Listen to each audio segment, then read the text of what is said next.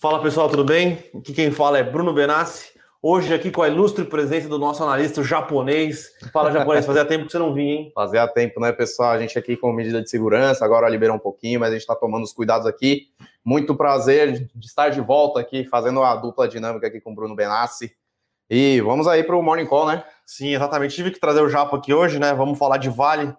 Grande estudioso aqui das ações da Vale, então acho que depois do forte resultado que a Vale divulgou, nada mais justo que a gente trazer o Rodrigo aqui para dar para fazer uma análise um pouquinho mais aprofundada do resultado. É, já dei um spoiler aqui, obviamente a gente vai falar da, da Vale, vamos comentar um pouco. Na verdade, a gente comentou um pouco no Morning Call ontem, mas vamos fazer uma análise um pouquinho mais profunda da fusão entre Erig e o Grupo Soma comentar é, sobre o resultado da, da, Tesla. Lembrando que essa semana é uma semana que tem muitos resultados internacionais, então o Fernandão vai estar aqui é, algum dia, ou provavelmente dois dias dessa semana, para fazer um, um apanhado dos resultados que já saíram e para comentar os resultados realmente que saíram naquela semana. Muito provavelmente o Fernandão vem amanhã para comentar resultado de Microsoft e da Alphabet, né, que é a holding do Google, que sai hoje, e aí ele também já vai dar um panorama um pouquinho mais aprofundado sobre Tesla, que saiu ontem à tarde. É, tirando isso, a gente tem um curtas e boas com XP e com a Equatorial, que soltou, soltou prévias operacionais, e é, como sempre, o mercado aqui soltando alguns fatos relevantes ali perto da abertura. Hora, né? Então a gente tem é, a aquisição de participação da Itaúsa na Igual Saneamento, né? Não, na AEJA. Na AEJA Saneamento, desculpa. A AEJA Saneamento. A AEJA Saneamento. Já vem um player grande também, né? Sim. Então, dentro do, do, mercado de saneamento. E a Itaúsa já vinha com esse, essa intenção de investir em infraestrutura, ainda mais que está um setor deficitário. Tem uma TIR, né? Que é o indicador de retorno aí de longo prazo, né? Que mais se olha bastante interessante. E agora com a abertura do mercado de saneamento, Itaúsa realmente está virando uma private equity de peso aí no mercado. Sim. Tem caixa e sabe fazer alocação de capital, né? Exatamente. A gente, vê, a gente, a gente isso... confia na, na, gestão da Itaúsa, né? De, em alocação de capital. São executivos muito bem gabaritados aí. Então, vamos tem lá, mais... de alguma coisa de macro, política, hoje tem... sem muita novidade. Né? É, mas tem mais duas novidades aí também, vai? Dados de lançamento, é, de entregas de aviões da Embraer. Entregas de aviões da Embraer e a Suzana anunciando aí também mais um aumento de preço de celulose na Europa e nos Estados Unidos. E a Petrobras finalmente é, Vai confirmou, né? Hoje divulga datas, né? É, resulta é o resultado, a prévia operacional, né? E o resultado é dia 3 de maio. Dia 13 de maio, após o fechamento de mercado. Então, aqui um resumo do que iremos falar hoje. É, o macro, realmente, como o Rodrigo falou, não tem lá muitas novidades, tá? O mercado tem esperado é, tá, tá num compasso de espera, tá? Lembrando que essa semana tem, resu tem resultado do Fed, ó. Tem ata, tem ata do Fed amanhã, com o discurso do Jerome Powell.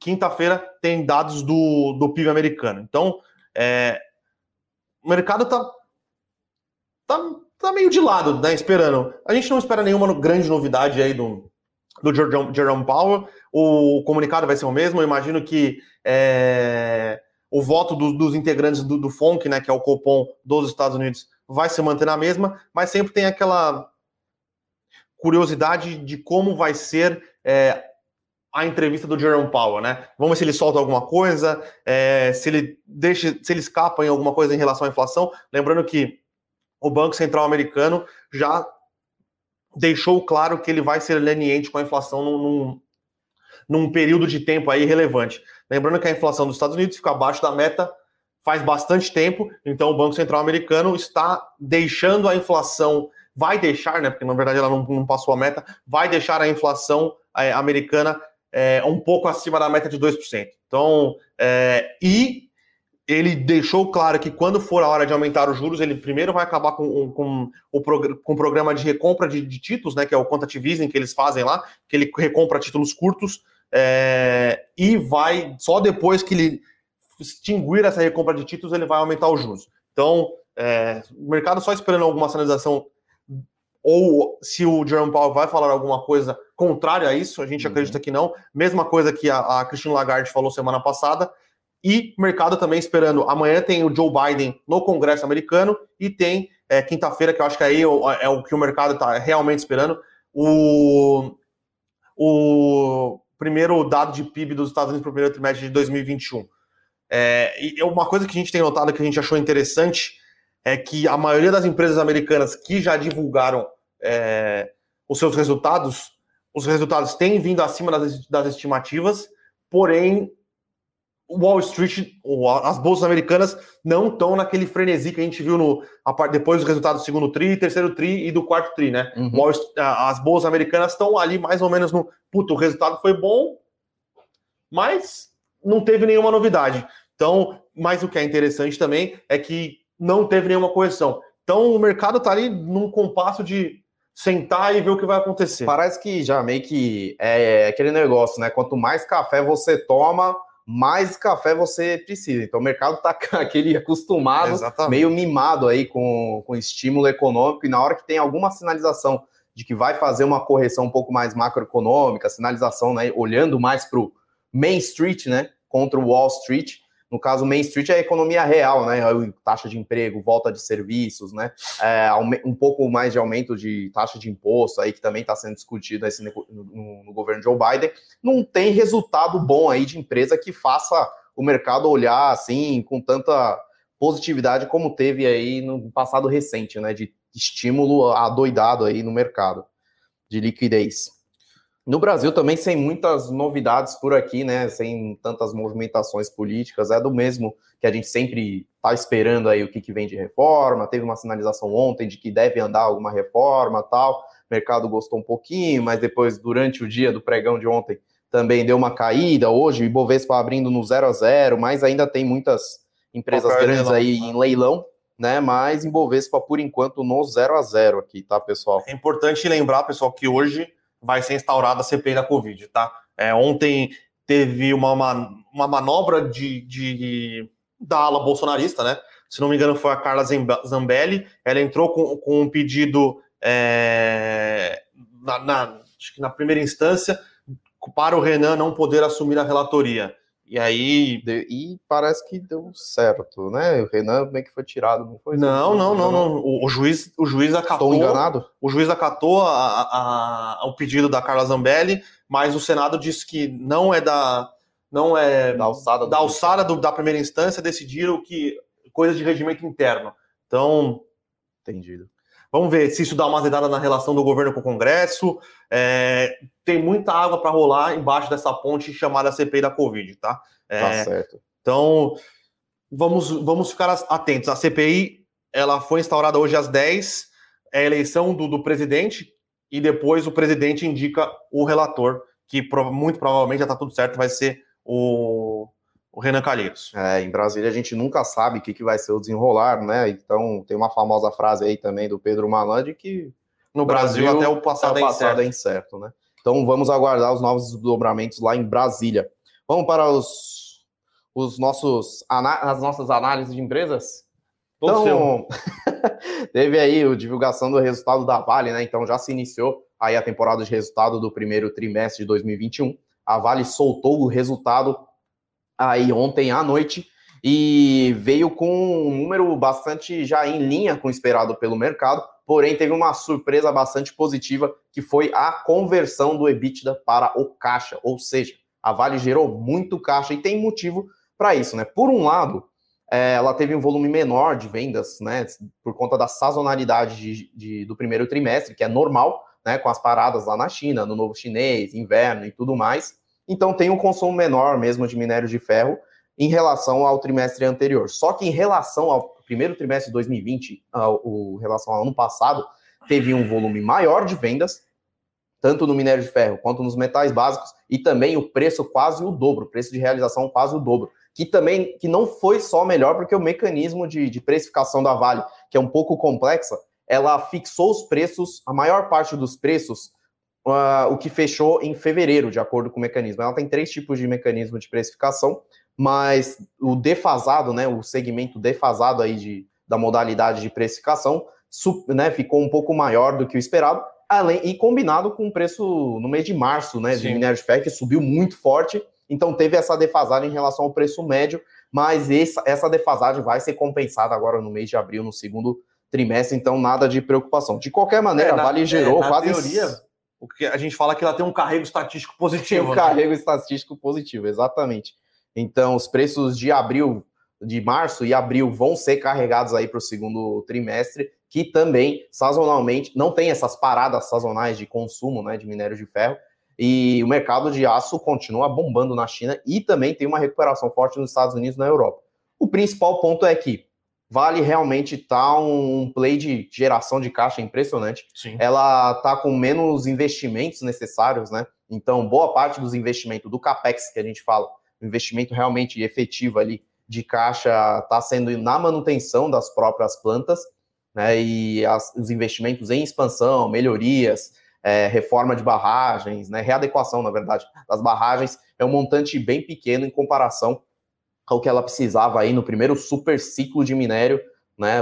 Na verdade, é o mais recente super ciclo de minério lá em 2009, 2010, 2011, nessa época aí. Então, ela está com necessidade de investimento muito baixo, endividamento muito baixo, preço de minério no teto, produtividade aumentando Sim. e minério de ferro de qualidade superior que ela consegue fazer com as usinas de refino de minério de ferro dela. Então, consegue vender com preço ainda mais alto do que o preço de referência aí, que é o de 62% lá na China.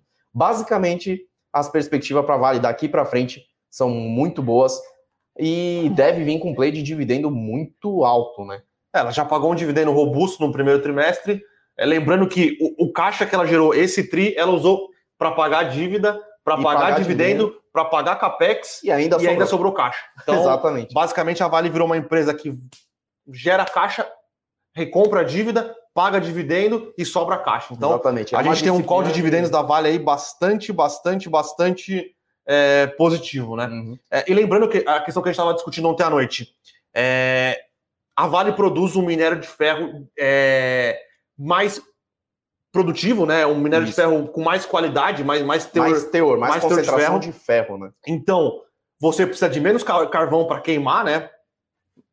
E você produz mais ferro. Então, lembrando, por mais que a gente ainda. A gente, esse é um dos motivos que a Vale consegue prêmios perante o minério de ferro, mas é importante pensando na, na questão de o mundo é, caminha para uma alternativa de menos queima de combustível fóssil, que é o carvão, que é o que é usado pra, uhum. na, na, no, no, processo produtivo do minério de ferro. Exatamente. Então, a Vale vai continuar conseguindo imprimir este, este prêmio, a tendência é que esse spread, né, esse prêmio aumente conforme a, as medidas restritivas principalmente na China, é, nos pequenos players produtores de aço aumentem, né? Então, uhum. porque o grande player ele tem capacidade de comprar esse minério mais, mais, é, mais eficiente uhum.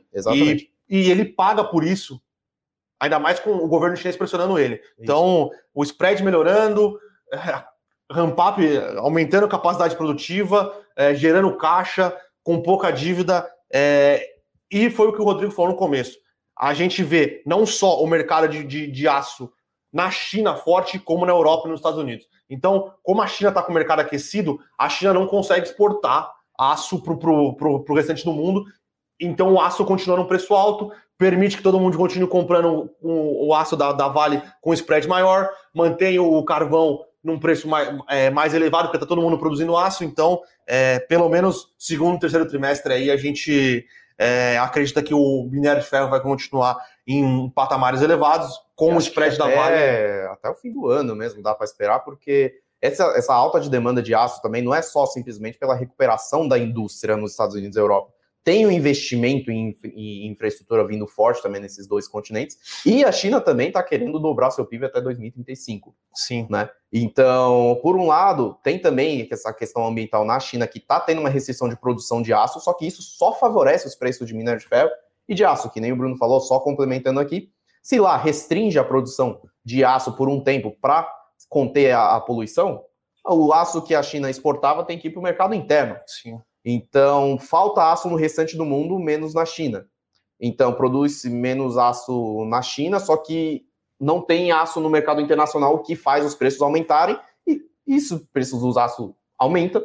O, o, tem o estímulo para a siderúrgica produzir mais, também, produzir sim. mais, e tem mais consumo de minério de ferro sustentando os preços. Ah, então, nesse patamar, a Vale já gera um caixa absurdo a 100 dólares por tonelada de, de minério de ferro. Se eu não me engano, hoje já saiu a notícia de que teve mais uma alta é. de preço de minério de ferro, chegando a 195 dólares por tonelada lá no preço de referência da Sim. China. Se eu não me engano, o break-even, né, que é o, o que neta, o que zera ali o custo de produção é, da Vale é 36, 36 dólares por tonelada. 36 né? dólares por tonelada no, no, no, nos pellets feeds. Que, o que, que é o pellets feeds? São os, os, o minério de ferro refinado, né? Que são as, as bolinhas aí com maior teor, teor de concentração de minério de ferro também, que também facilita, que é o que é o produto que ela vende com bastante prêmio aí no mercado Sim. internacional. E lembrando que a gente esqueceu de falar aqui, o Edu lembrou a gente que a Vale está com um programa de buyback, né? Uma recompra de ações, se eu não me engano, é 5, ela pode recomprar até 5,46%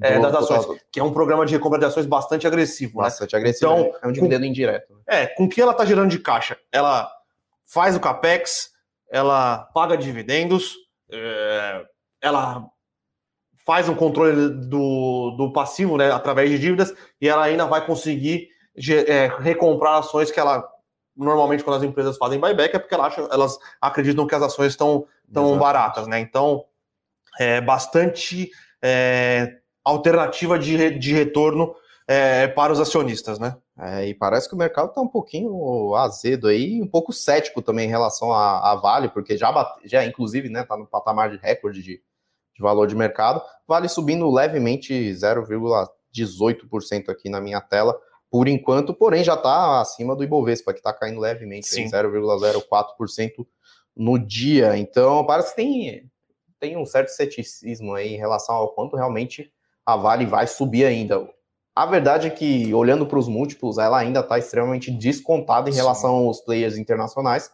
A gente acredita que tem também é, um fator importante aí dos investidores internacionais olharem para a Vale, questão da SG, questão de Brumadinho, que está gerando um overhang ainda em cima dos papéis, tá? Mas olhando puramente para os fundamentos, realmente a Vale está num patamar assim impressionante. E ela também já vem tomando medidas importantes aí em relação às, às outras barragens que estavam em estado crítico, né, de, de, de, de, risco, né, e tudo mais. Então ela já concluiu mais três barragens aí, a revitalização de mais três barragens, 29 já estão em andamento, né, então Sim. tá tomando cuidado em relação a isso também, tá? Próximo case aqui, que foi, foi movimentou bastante os mercados ontem, é a aquisição do grupo da Enig pelo Grupo Soma. É isso aí. Então, o mercado de varejo aí, de moda, né, movimentando bastante. Então, depois que a oferta, da oferta que a Arezo fez na Ering, né, é meio que tentou aproveitar esse momento ruim do, do, do, setor de moda, né, quase que conseguiu fazer um, parece que, né, fez uma oferta aí um pouco barata, né, família Ering não, parece que não, não gostou muito, recusou essa oferta, só que depois dessa recusa, né, gerou um sinal de que, opa, tá vindo transações aí no mercado. E não foi, e, e de fato, o Grupo Soma aí aproveitou esse momento, fez o, a oferta para Ering e levou, né? Então, as duas empresas fizeram um acordo aí é, de fusão, né? Com os termos, uma parte em dinheiro, uma parte em troca de ações da, da Soma. E ontem a Ering subiu mais 30%, por, quase 30%, aí, 26%, 26%. No, no fechamento, e o Grupo Soma caiu. O que, que acontece? É, a fusão faz sentido, tá? Primeiro olhando para o lado operacional, faz bastante sentido. Eles têm uma complementaridade de portfólio muito grande. Né? A Ering tem um, uma atuação física né? muito, muito mais robusta do que o Grupo Soma, e só que o Grupo Soma atua em, em, em verticais né, de renda muito mais alta do que a Ering. A Ering atua ali na classe C e D, com ticket médio mais baixo, só que com um mercado mais amplo. O Grupo Soma, por outro lado, atua numa vertical de, de de segmento feminino, só que muito mais variado em termos de preço, em termos de, de estilos diferentes também, com diversas marcas para dentro. Olhando para as sinergias operacionais, faz, parece fazer bastante sentido. E também a gestão, a família Ering e a família controladora, do, os, os gestores, né, controladores do Grupo Soma, parece tem um relacionamento bastante longo já, né, uma, um relacionamento bom. Ontem mesmo eles fizeram uma apresentação para o mercado, aí falando né, do, dos potenciais benefícios aí dessa, dessa combinação. Por, outro, por um lado, é, o preço né, que o Grupo Soma colocou na Ering é, justifica esse reajuste grande da Ering, porque o preço, antes da, da, da operação, a Ering estava valendo em torno de 3,7 bi, e, o, e a oferta veio para veio precificando a Ering em 5,2 bilhões de reais em valor de mercado. Então, esse reajuste forte justifica né, esse, essa alta de Ering, só que pelo outro lado, o mercado enxergou um, um risco muito grande para o grupo Soma, que não tem um histórico de aquisição né, de grande porte, vai se endividar bastante, tá? Então ela vai emitir um, um, uma dívida de 2 bilhões de reais aí, em torno de um terço do valor de mercado dela, então é um meio que está engolindo, o, está combinando com a Ering de uma forma mais agressiva. Porém, acho que olhando para a perspectiva de longo prazo, recuperação econômica, parece fazer bastante sentido e também não tem uma perspectiva assim de, de tanto conflito né, de, de gestão entre eles, até mesmo porque a família Ering, que já está no ramo há muito tempo, muito experiente, também vai continuar na gestão desse, dessa nova empresa combinada. Né? Por enquanto, o, o setor de varejo de moda parece que está realizando os lucros do ganho de ontem, né? Ontem, em geral, várias ações aí do setor de moda também subiram, na especulação de que pode ter mais movimentos de mercado aí nesse, nesse setor. Por quê? Principalmente pela loja Senner e pela Arezo, que já estão, já está claro que eles estão no movimento de, de querer consolidar, de querer ampliar seu portfólio. Primeiro, a loja Senner, que vale praticamente quase 9, 8 a 9, 10 vezes dos seus concorrentes principais, né? CIA, Guararapes, Lojas Marisa, que vai vir fazer uma, uma oferta subsequente de ações, um follow-on, né? De, que pode levantar em torno de 6 bilhões de reais. Né? Então, ela vai vir agressivo para fazer algum tipo de expansão. Né? E... Quando saiu, ela deu a entender que ela não, que, não iria para esse foco de, de aquisição de, de, concorrência, né? De concorrência, ela queria mais, um, mais ela quer criar uma plataforma, o, eco, o famoso ecossistema, o famoso ecossistema dela de logística, de e-commerce e tá tem um tá se ventilando que talvez a Dafit seja uma, uma possível aquisição interessante aí para a loja C, né? A Dafit já está procurando algum comprador, né? Então tem o fundo de private equity aí dentro da Dafit também já buscando uma saída, então pode ser alguma sinergia interessante. Já para o lado da Arezo, que fez o, o bid, né, fez o, a oferta para a Ering, é, ficou a ver navios, né, apesar da relação boa também que os Birman têm com os Ering, né, uh, é, ela já manifestou que não vai fazer uma oferta aí acima além do, do, que o Grupo Soma fez pela Ering, e deve buscar outros ativos aí na mira. Só que aí para a Arezzo agora já fica um pouco mais nebuloso, né? O que, que ela deve mirar? Se vai mirar alguma expansão de marca, se vai comprar alguma concorrente aí que tenha uma atuação em setor né, mais de, de, de faixa de, de preço um pouco mais baixo, por exemplo, uma Marisa, uma C&A, por conta de uma estrutura de lojas. Não dá para saber o que, que a Arezzo vai fazer, mas é, é claro de que ainda deve vir o setor mais movimentações aí. Sim.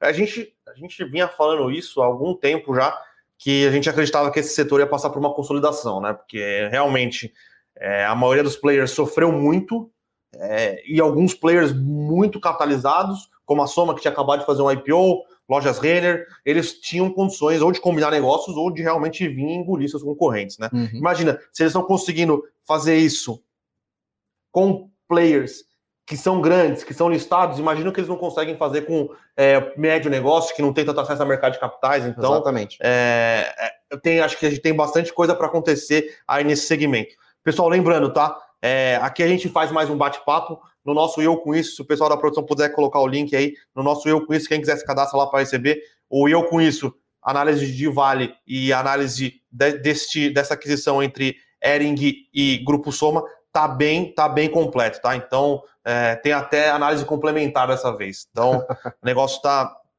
tá realmente é, bastante completo lá. Aí a gente tem é, um pouquinho, algo. Voltamos aqui com curtas e boas, né? Que são algumas notícias que são interessantes.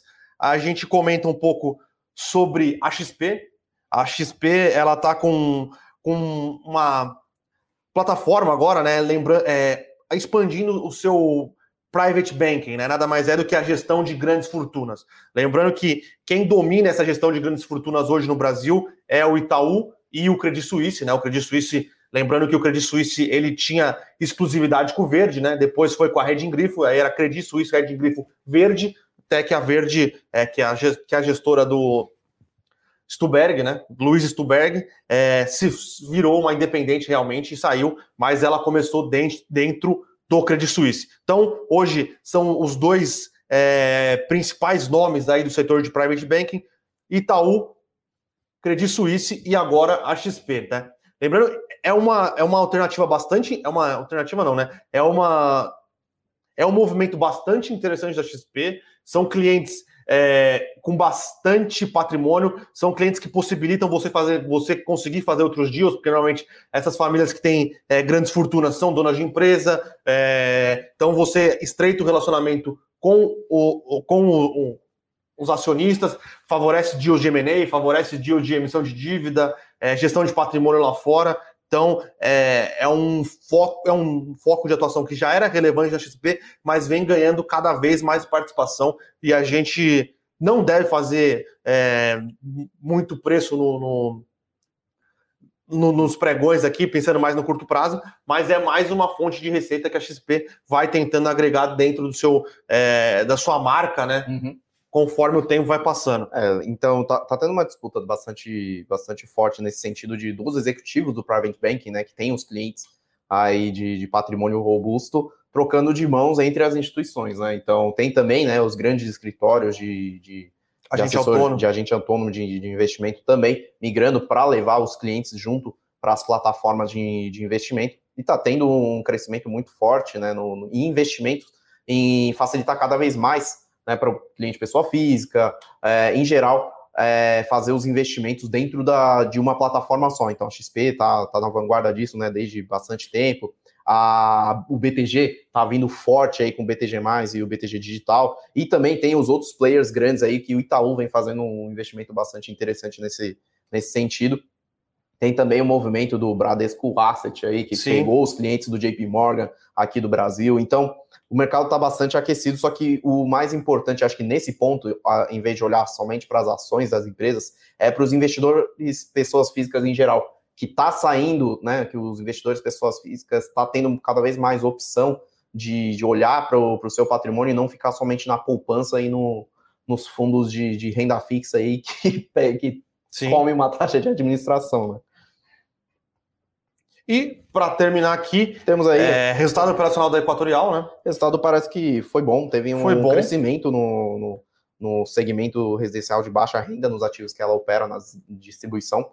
Né? Então, venda de energia aumentando. E ela também teve uma perda técnica menor né, nos ativos de Alagoas e no Piauí. Ou seja, está vendendo mais com melhor eficiência aí de perdas não técnicas. Então, em geral, é um, um, um resultado bastante interessante. Lembrando é... que a Equatorial é, é, ela é um grande player hoje focado em energia, mas ela já demonstrou algumas vezes a intenção é, de, mudar de, entrar, de virar um player de, de vamos dizer que é um player de né? infraestrutura, né? né? De, de concessões. Ela fez alguns bids já em, em saneamento é, e vamos ver. Essa semana, muito provavelmente, se nada de errado acontecer, vai ter é, o processo licitatório da SEDAI, né, que é a Companhia de, de Tratamento de Água e Esgoto do Rio de Janeiro. Uhum. Vão ser quatro blocos que vão ser licitados. Parece que a SEDAI, ah, desculpa, parece que a Equatorial está analisando ali para ver se faz sentido ou não bidar. Então, é, é uma companhia grande, consolidada, que sabe fazer muito bem a sua alocação de capital e agora parece que vai querer expandir aí para outros é, tem, ramos de atuação, né? Tem um histórico de muito bom de revitalização de ativos, né? Sim. Então ela pegava os ativos de, do setor de energia que estavam ruins operacionalmente, botava isso para dentro, arrumava a casa e, é, e a rentabilidade subia. Então ela também, agora com a abertura de mercado do, no, no setor de saneamento também, ela deve entrar forte e mercado parece que gosta do, da Equatorial participando aí desses, desses, dessas concessões aí, desses plays. E parece que realmente o saneamento, o setor de saneamento está ficando bastante aquecido. Né? Itaúsa entrando na EJA, tem a Igual Saneamento que ia fazer a abertura de capital, não fez, porém está chegando forte aí no, nas concessões. Tem a, agora... da, tem a possível capitalização da Sabesp. Possível capitalização da Sabesp e também a Sabesp já está mirando também outros, outros plays em outros estados. Bom, uh, e agora um bate-bola jogo rápido aqui. Bom, já, falei, já falamos de Suzano, né? Aumentou o preço, deixa eu ver. Suzano agora. Leve alto. Um, em leve alto, o mercado parece que gostou. Embraer subindo bem. Embraer subindo 0,75. Tá subindo mais. Não está subindo tanto assim, mas uma notícia levemente positiva. E Petrobras hoje subindo, provavelmente por conta do petróleo. Deixa eu até ver como é que tá. Não, o petróleo está em leve queda, mas ainda se mantém em 65 dólares por barril, em patamares pessoal bastante tentando, alto. Pessoal é, acreditando que ó, o relatório de produção vai ser bastante positivo. Normalmente, a gente sempre fala aqui, é, operacionalmente a Petrobras está num bom momento. Né? Sim, o problema da Petrobras não é o operacional, e sim a governança e a gestão. Agora, com a demandada aí dos conselheiros, demandada dos diretores que fizeram todo esse trabalho é. espetacular operacionalmente Lembrando lá dentro da Petrobras. que existe uma questão envolvendo a eleição dos novos conselheiros, né? É, existe uma pressão dos minoritários falando que não foi não foi, na, não foi da, da, menor, da, da, maneira mais transparente como foi realizada a votação. É, um dos conselheiros independentes, eu não me lembro o nome, renunciou. Ele renunciou para entrar é, com o pedido de uma nova assembleia, né? Para eleger os conselheiros. Então, é, operacionalmente, a companhia está num momento muito positivo, né? Desalavancando, gerando caixa, mas outros é, fatores mais de governança acabam é, atrapalhando o desempenho da, da, da companhia é, no ano e nos últimos anos, para falar bem a verdade. Né? Então, é, antes de entrarmos nas perguntas e respostas, pessoal, hoje, é, atendendo a pedidos aí, né? Até eu vou assistir, porque é um tema que é bastante complexo. Live é, com dois especialistas tributários aqui que a gente conseguiu sobre imposto de rendas, tanto no Brasil quanto no exterior, sobre tá? Sobre os investimentos. Né? Se o pessoal conseguir colocar, se o pessoal da produção conseguir colocar o link aí, por favor, é... vai ser uma live bastante interessante, tá? Dois advogados tributários com bastante experiência no, no, no, no tributário brasileiro, que é um, um negócio bastante complexo, né? Bastante Sim. complexo. Então, a gente conseguiu, é, com a ajuda deles, com, a gente conseguiu com eles, né? Então eles vão vir aqui fazer uma live para tirar a dúvida de vocês, investidores. Então, vamos lá para então para as perguntas. Né? Perguntas. Né? Temos de interessante por aqui hoje. Ó, Charles Moura Neto. Bom dia, senhores. Vale imprimindo mais dólares do que o Fed. Excelente gestão e está desalavancada. Como ficar de fora? É, Charles. É, Charles, gente... é meio difícil, né? Não tem como ficar de fora dessa onda aí de, de Vale. É, tem uma preocupação, na verdade, né, do 2022, 2023, olhando para um horizonte de mais longo prazo, de que o preço de minério de ferro não se sustente. Sim. Isso, de fato, tem essa preocupação, só que a Vale, independente de qualquer coisa, vai continuar gerando um caixa monstruoso aí, né, que nem eu falei, ela gera, já gera um caixa extremamente é, é, robusto, já com minério de ferro a 100 dólares por tonelada de média. Então, já no ano, essa média já está superando 160, 170 dólares e já está batendo o preço spot, né, que é o preço à vista, já está batendo quase 200 dólares por tonelada, né, batendo as máximas históricas aí. Então, não tem como ficar de fora. A Vale, é, é que nem eu falei, está em um outro momento operacional, enxugou a empresa, tá bonitinho operacionalmente, tá pagando o que está devendo aí, questão dos desastres, tá fazendo a revitalização, tá tomando in iniciativas no campo ESG muito mais além do que se exige do mercado, né? Então, claro que tem um processo aí de maturação desses projetos também. Então, não tem como ficar de fora, tá? Outra pergunta aqui: seria bom continuar fazendo aportes na Vale mesmo ela estando nesse preço? Depende do seu horizonte, depende, depende da sua carteira, exatamente. depende da sua exposição em Vale. E depende da sua aversão ao risco também, né? Porque, lembrando, é uma renda variável e qualquer, a qualquer momento pode gerar alguma queda no, no preço de minério de ferro e a Vale tende a ir junto, né? Uma, uh, com movimentação de preços spot, mas assim, é, a gente acha que ainda tem espaço aí, como eu falei, ainda está desconstado em, em, relação aos players internacionais. Ela é a melhor player de minério de ferro aí do mundo, tá? Então, a, tem a Rio Tinto e a BHP, BHP lá da Austrália que batem de frente com a Vale mas ela tá, tá um momento realmente operacional e de qualidade de minério de ferro bastante interessante. Só uma, uma dúvida rápida aqui que eu não falei horário. Ali, a live hoje é às 8, tá? Eu não, não, não falei horário, mas é hoje às 8 horas. Ah, vamos lá, vamos lá. o pessoal aqui pedindo para você comentar um pouco sobre Gerdau, Uzi Minas e CSN Mineração. Já Beleza. fala CSN também no meio aí. CSN já vai soltar resultado aí amanhã, amanhã. à noite. Mas CSN ela... e CSN Mineração soltam no mesmo dia, né? Soltam no mesmo dia, até mesmo porque a CSN ainda tem uma participação relevante na CSN Mineração, na CEMIN, aí, né, se vocês procurarem pelo ticker aí, CEMIN 3. né, que acabou de fazer o IPO, é, tem, o, tem os dois lados, né? CSN Mineração tem o melhor dos dois mundos aí, do super ciclo de, de aço. Então, na siderurgia, ela é uma das melhores players aí que tem na América do Sul. Ah, uma das maiores produtoras de chapas de aço, né? De, de aços planos. É, tá vindo em um momento operacional espetacular. Ela fez as reformas necessárias aí durante o período de crise que ela estava tendo, preços de aços baixos tal, então fez alavancagem alta, ela deu uma reforma operacional bastante importante, enxugou a empresa, e na hora que veio o boom é, de, de preço de aço, começou a produzir, começou a vender muito e desalavancou muito rapidamente. E pelo outro lado, ela tem um, um segmento de mineração muito forte também, que é a própria CSN mineração, que é a CSN Siderurgia, né, que é o controlador, ainda tem quase 80% de participação. Então ela tem o melhor dos dois mundos. A Vale, o resultado de Vale e os Minas foram os balizadores dos dois setores, né, tanto de siderurgia quanto de minério de ferro.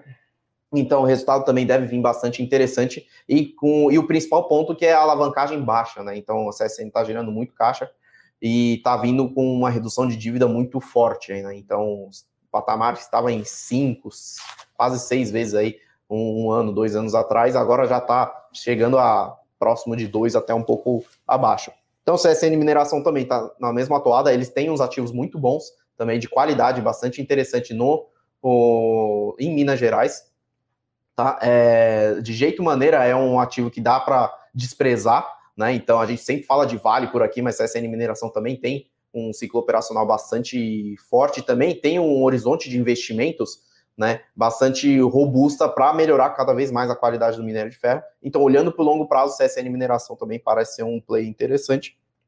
E Gerdau, né, que basicamente ela produz, ela produz grande parte nos Estados Unidos, tem um resultado importante nos Estados Unidos e também tem uma exposição bastante grande no aços longos, né, que é para estruturas, construção civil em geral, que continua bombando.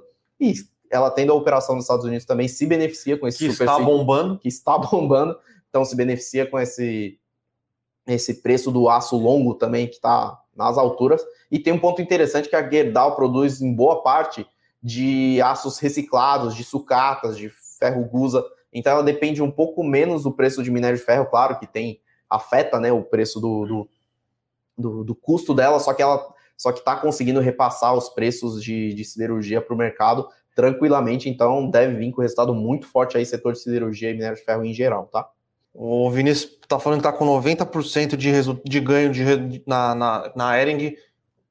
Cara, acho que eu, eu diminuiria a posição e faria um rebalanceamento da carteira, né? 90%. Sim, 90% de alta e ainda mais em, em, em ambiente de, de, de, alta no curto, curtíssimo prazo, né? Talvez.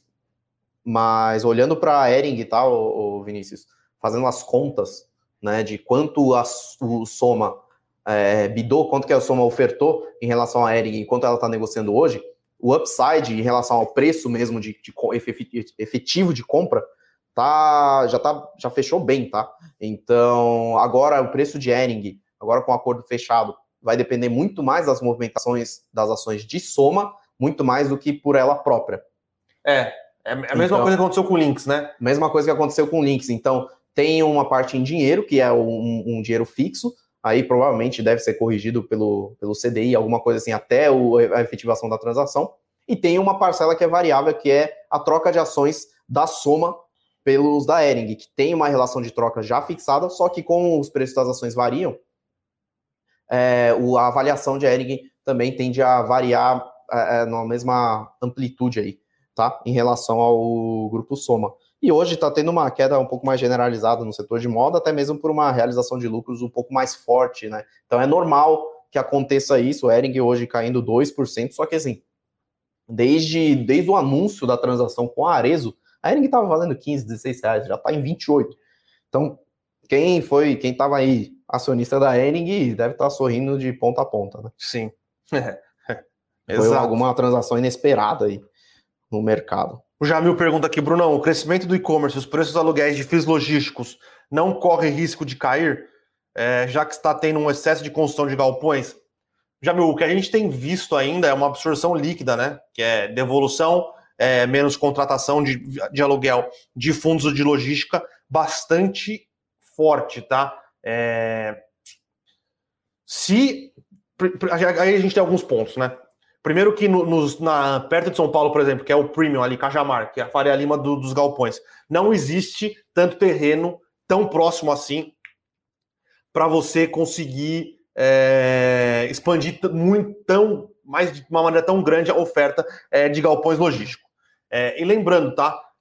Se você é um e-commerce grande, normalmente, por exemplo, Magazine Luiza, Via Varejo, é, a própria Leroy, que tem, um, tem uns galpões, é, Mercado Livre, você faz essa, essas aquisições via BTS, né? Então você compra, você contrata alguém para construir um galpão para você num custo pré-definido de locação, que vai ser um cap rate ali e vai ser o, pelo prazo do, do, do, contrato inteiro. Segundo ponto, normalmente estes galpões é, é muita tecnologia colocada, tá? Então é difícil você desmontar o seu a sua operação logística para trocar de lugar por causa de, de, de, alguma variação ali no preço, no preço por metro quadrado. Uhum.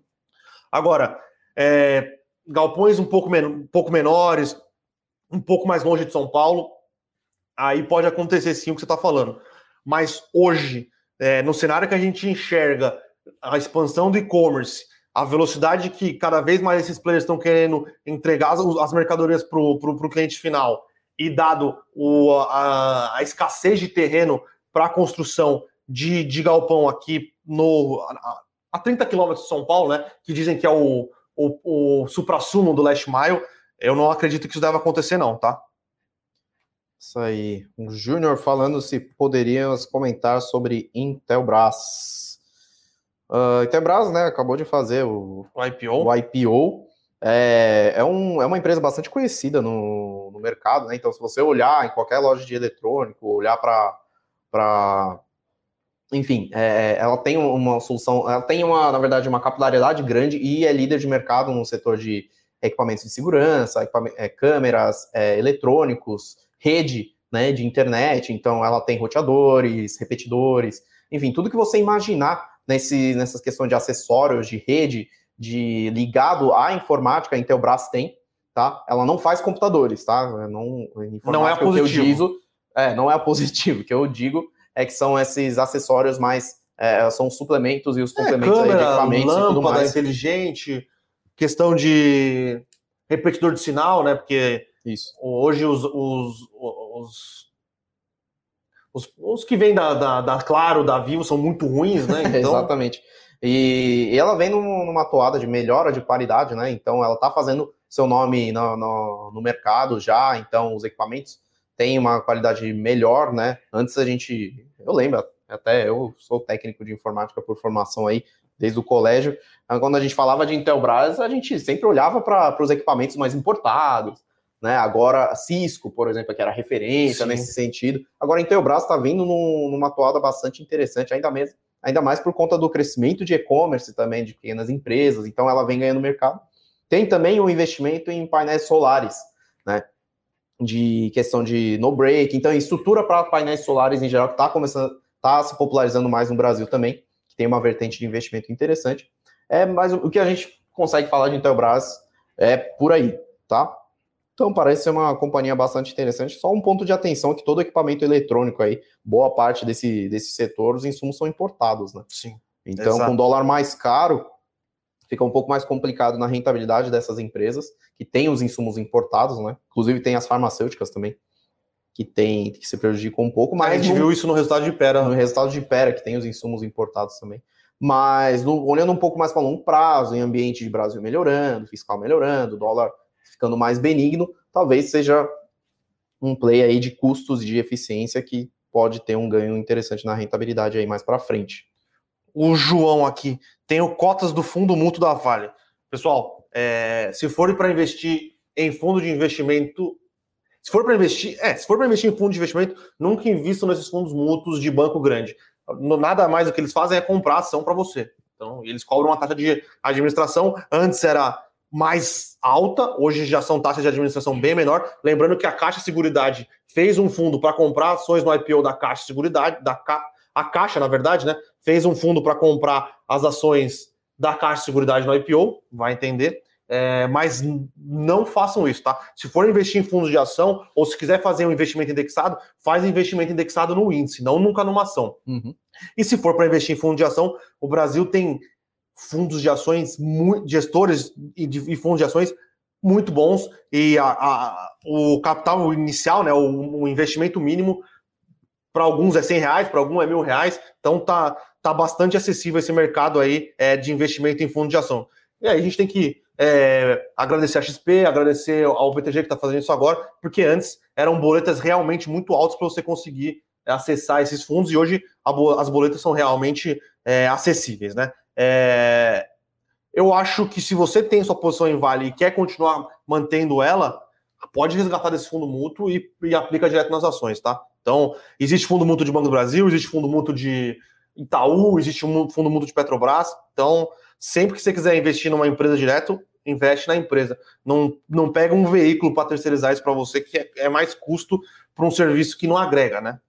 Não é isso aí, especialista dando dicas diretamente para você. Vamos lá, é... dessa cadê o Luiz falando dessa nova leva de IPOs, qual chama mais atenção de vocês? Bom, a gente acabou de fazer um, uns relatórios aí de Caixa, Caixa Seguridade, Seguridade e do Mater Day e do Mater Day, que acho que eram os mais hots aí por enquanto. Mais para frente a gente não está olhando tanto o IPO assim, até mesmo porque deu uma esfriada no mercado, né?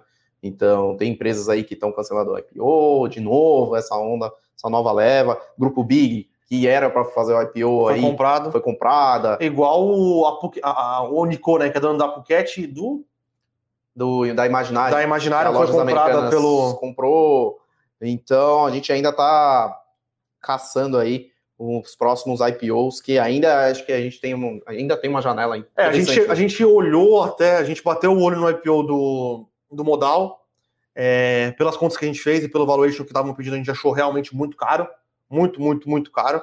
É, e a gente, a gente tem mantido um pouco mais de, de, de, de cautela na entrada nesses IPOs, tá? A maioria dos IPOs realmente eles estão vindo com múltiplos ou com prêmios sobre empresas que são negociadas na bolsa. Não é que a gente não vai olhar essas empresas ou que a gente não olha essas empresas, mas a gente prefere realmente ver um ou dois semestres para ver se eles entregam o que foi prometido no IPO, Exatamente. e aí se eles entregarem, ou se a gente fizer uma análise mais profunda, conseguir ter calls com, com o, os é, administradores, né, porque normalmente os IPOs estão vindo com janelas muito curtas, então não, às vezes não dá tempo de você entrar em contato com, com a gestão, e aí fica complicado realmente você uhum. conseguir entrar nos IPOs. É. É, diferente já de Pets e Redditor, que aí foi a que a gente mandou a gente recomendou a entrada e eram cases que a gente já já sabe, a gente tinha mais certeza que eles conseguiriam entregar Exatamente. do que algum desses novos. Mas entrou na bolsa, começou a negociar, a gente está olhando, tá, pessoal? Exatamente. E o, o Wellington aqui perguntando para a gente falar de BTG. Cara, a BTG é um banco que a gente gosta muito, tá? É, a gente acha que é uma mistura bastante interessante entre um Itaú BBA, né, que é um banco de investimento que é um banco que é dentro do Itaú, mas que é um banco de investimento puro, uhum. com a XP, né? Que é, é, um banco que tenta atender mais varejo, é, tem boas. É, oferece uma, uma grade de fundos bastante interessante, está oferecendo agora o BTG Digital, que é, um, que é o banco digital do banco do banco BTG, que é muito bom, o aplicativo. É, tudo integrado, tudo integrado, corretora super fácil de mexer. Então eles vêm com esse background de de mercado de atacado, né, de banco de investimento, de rentabilidade, de profissional gabaritado já, né? O Wall Street brasileiro aí competindo com os maiores, vindo para o varejo com tudo. Então, eles fizeram follow-on, inclusive, né, recentemente, para poder investir no mercado de varejo. Eles segmentaram muito bem também, né? Quem que eles queriam inicialmente no, no BTG, né? Que é o, que é o banco digital aí, que já começa rentável. Então, é, é diferente de outros bancos, outras fintechs que estão vindo com, com, com, ganho de escala e mirando o ganho de escala para depois virar a chavinha para rentabilidade. BTG está fazendo ao contrário. Então, ela usa essa estrutura robusta, linka com todos os todo o restante do, do, do, do ambiente que ela tem, né, de banco de investimento, gestão de patrimônios. Então, tá vindo numa toada bastante interessante aí de, de crescimento, agora ganhando mais capilaridade, né? Que antes quem tinha acesso realmente eram os grandes é, detentores de patrimônio, enfim, era uma coisa mais premium, agora descendo aí a, a, a escada para chegar num portfólio mais amplo de clientes. Sim. E acho que. Acho que, que é isso, hoje né? é só, né, pessoal? Sim. 49 minutos aqui. Lembrando que hoje tem jogo do Palmeiras na Libertadores. Então, dia de tensão aqui na, na análise da Levante. então, pessoal, acho que é isso. Queria agradecer a todos. Lembrando que hoje tem live às 8 horas com o Pedro Bresser e dois advogados tributaristas aí para tirar dúvidas sobre é, declaração do imposto de renda e tributação em investimentos, tanto no Brasil como no exterior. O link está aqui embaixo.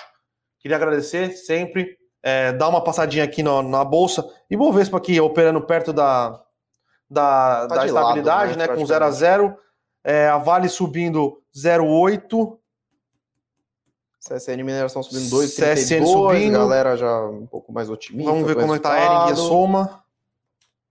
Ering está subindo agora, subindo 0,42%. E Soma segue Soma caindo, caindo um aqui. pouco. E Embraer, que foi outra empresa que a gente falou, caindo, caindo 1,12. E Suzano também está caindo. Então, o mercado está meio, meio volátil hoje aí, sem uma direção definida aí para em relação às notícias e tudo mais. Ah, o João falou que ele entrou no, no, no fundo mútuo da, da, da Vale na época da, da, privatização, provavelmente. Existia a possibilidade de você usar seu, seu FGTS para comprar esse fundo mútuo. É... Então, cara, você já está faz um, bastante tempo com as ações da Vale na carteira. Se eu não me engano, a Vale foi. Eu nem lembro quanto foi essa privatização, mas a Vale não valia, valia muito pouco. Quer ver? Era um real, eu acho, que a ação da Vale. Talvez era até menos. E hoje ela vale 100. Tudo bem que você podia ter saído em 2008, quando ela chegou a valer 100 também, né? Um pouquinho, mas agora tá tudo bem. Tá tudo certo. Na verdade, 2008 ela valia 60 reais. Mas tudo certo, eu acho que faz sentido você sair desse fundo mútuo e aplicar direto nas ações. É Beleza? aí, pessoal. Muito obrigado Valeu, pela pessoal. participação e até a próxima. Bons negócios.